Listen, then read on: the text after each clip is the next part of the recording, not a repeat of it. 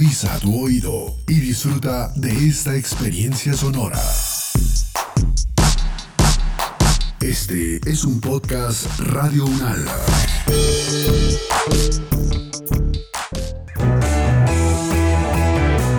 Salud Unal contigo y Control F. Tips para no comer cuentos. Con acciones pequeñas cambiamos el mundo.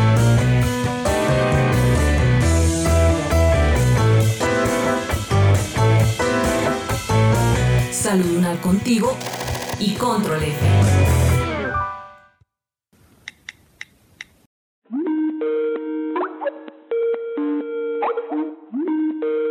Juan André, ve, perdón, me cogió la noche. ¿Y don Pacho? ¿No ha llegado? Hola Fer, no sé, estamos esperándolo. Ah, pero le cogió fue la mañana del otro día, ¿no, manito? Eh, pero déjame tranquilo, eh. No, más bien voy a preguntarle a don Pacho a ver si lo esperamos. Vale, Prim, hágale pues.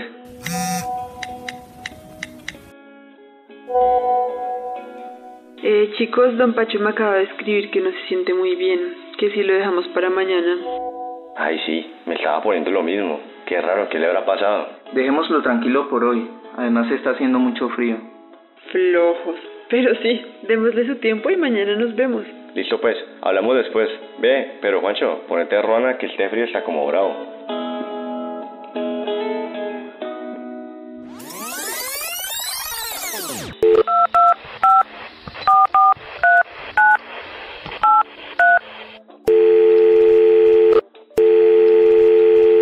Pacho, ¿cómo siguió? ¿Por ahí me contaron que estaba maluco? Los años que no llegan solo, mijo. Pero ahí vamos.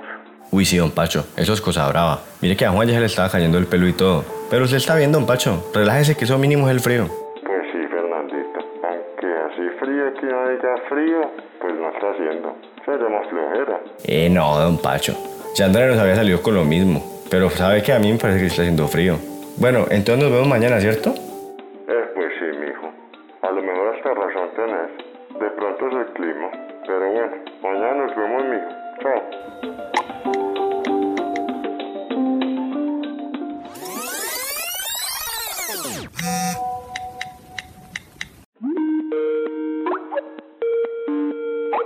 Hola chicos, ¿cómo están?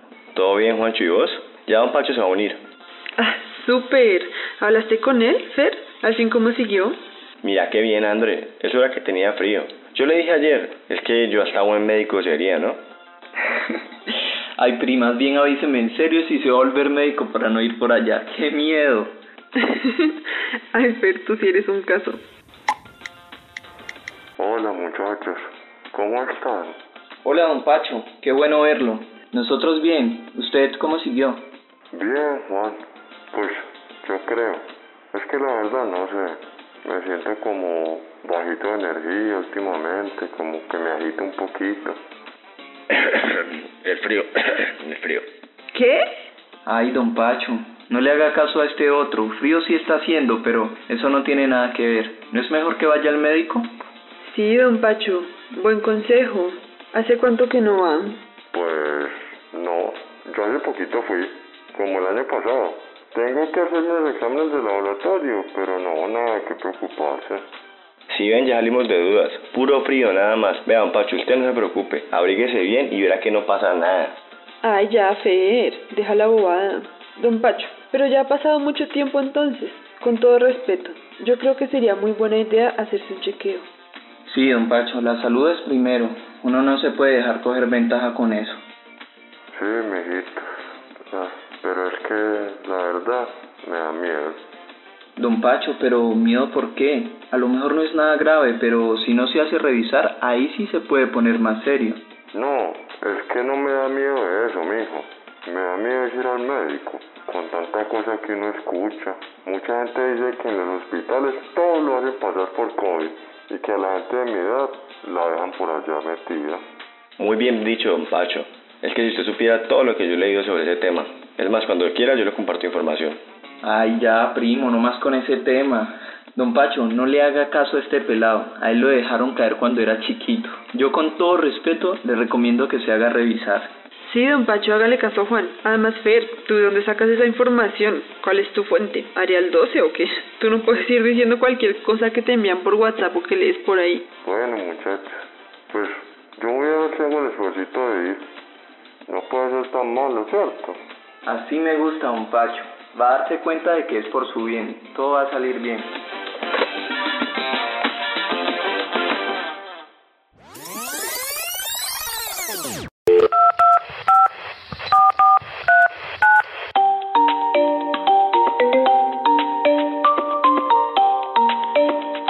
¿Aló? Eh, hola, don Pacho. ¿Cómo está? Hola, Fernandito. Pues hay más o menos, mijo. Sigo como igual. ¿Usted cómo está? La verdad, un poco apenado, don Pacho. Es que yo no había dicho que no fuera al médico. Yo luego me puse a pensar en lo que dijo André y sí es verdad. Uno tiene que confirmar antes de ir diciendo cualquier cosa que ve en internet. ¿En serio? Pero... Ay, ¿qué tal que me dejen por allá? Es que a mí sí me da miedo, mijo. ¿Sabe qué, don Pacho? Ah, Eso es pura cháchara. Más bien hagamos algo. Pidamos esa cita juntos y verá que todo va a salir bien. Bueno, mijo, muchas gracias. Pero entonces seguro que no es el frío. No, seguro que no, don Pacho. Pero tranquilo que todo va a estar bien.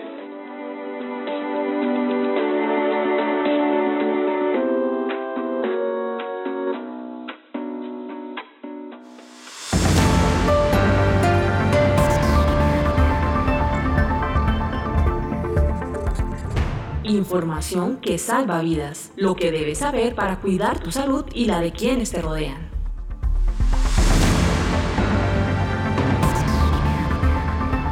La emergencia sanitaria por la COVID-19 ha ocasionado que los servicios de salud deban concentrar sus esfuerzos en atender a la población afectada. Sin embargo, es muy importante que tengamos en cuenta que las otras situaciones de salud de los pacientes deben ser atendidas y controladas.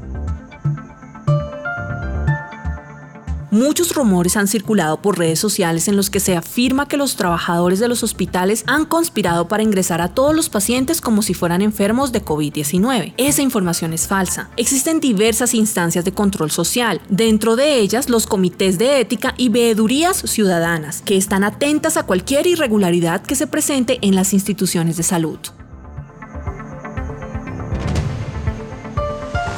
Una acción que podrías hacer para evitar caer en las noticias falsas es unirte a las asociaciones de usuarios de los diferentes hospitales y EPS, porque entre más personas participen, mejores seguimientos se podrán realizar a los servicios prestados. Te invitamos a escuchar al doctor Jairo Morantes, médico, epidemiólogo y docente de la Universidad Nacional de Colombia y del Hospital Universitario Nacional, quien nos hace unas recomendaciones para tratar nuestras condiciones de salud existentes.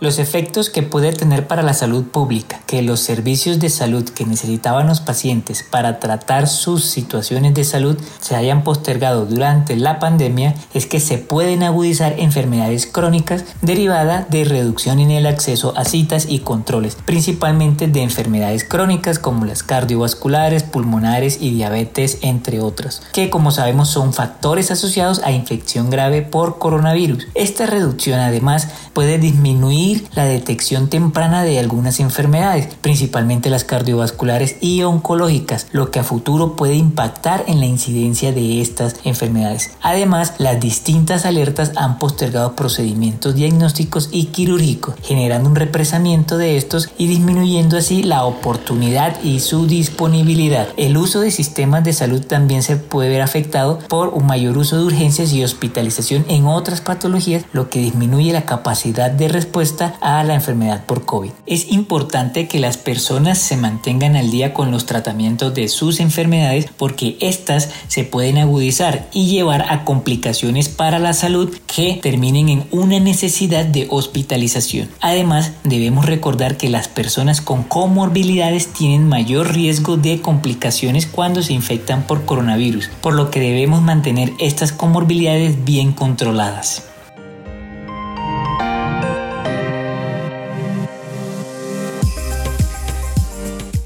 Las recomendaciones para las personas que tienen temor de acercarse a los centros de salud durante la emergencia sanitaria son, primero que todo, la vacunación. Se deben vacunar según las priorizaciones definidas por el gobierno. Asistir a sus controles. Cuando estos son virtuales, deben conectarse a estos y brindar la mayor información posible a su médico tratante sobre su estado de salud e inmunización. Además, informar sobre dificultades que se hayan tenido con medicamentos o procedimientos. Cuando la consulta es presencial, además de lo anterior, se debe mantener el uso del, tapabocas, la higiene de manos, el distanciamiento y seguir los distintos indicaciones de los centros médicos destinados a su protección, como son la disposición de las sillas y la capacidad en el uso del ascensor, entre otras.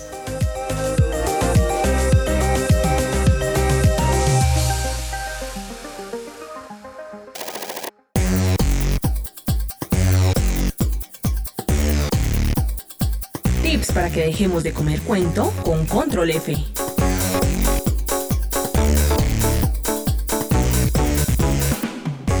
¿Alguna vez te has puesto a pensar quién es esa persona o grupo que creó la publicación que estás leyendo en tus redes sociales? ¿O quién está detrás de un sitio web que estás visitando? Probablemente hayas escuchado una palabra muy utilizada por estos días, fuentes de información. Y sí, se utiliza bastante, pero ¿qué es una fuente? Básicamente es cualquier persona, grupo u organización de la cual recibimos información que bien puede ser verdadera, falsa o dudosa. Eso quiere decir que las fuentes pueden ser confiables o no confiables y que en un ecosistema digital con tanta información disponible es muy importante conocer mejor a las fuentes de las cuales recibimos información para no comer cuento. Pero, ¿cómo sabemos si esa fuente que estamos viendo es confiable o no? Lo primero es no basarnos en la sección de sobre nosotros o quiénes somos que está en el sitio web porque honestamente nadie va a hablar mal de sí mismo. Entonces vamos al siguiente paso que es buscar qué han dicho otras fuentes sobre esta misma. Aquí puedes usar diferentes recursos, pero un truco muy útil es ir a Wikipedia. Por más sorprendente que parezca, Wikipedia es una enciclopedia online muy completa que puede que no sirva para hacer investigaciones académicas, pero es extremadamente buena buena para darnos datos de contexto sobre las fuentes. Así, con una búsqueda rápida podremos conocer mejor quiénes están detrás de la información que consumimos y desde ahí tomar decisiones mejor informadas sobre en qué confiar y en qué no.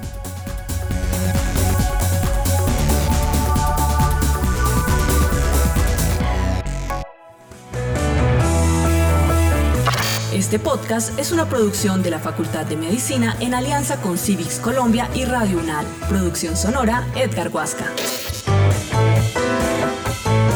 Salud UNAL contigo y Control F. Las opiniones aquí expresadas son de entera responsabilidad de sus autores y solo comprometen a los realizadores de este podcast. No representan necesariamente el pensamiento de Radio UNAL ni la posición oficial de la universidad. Este y otros podcasts en nuestro sitio web podcast.unradio.unal.edu.co. Universidad Nacional de Colombia, proyecto cultural, científico y colectivo de nación.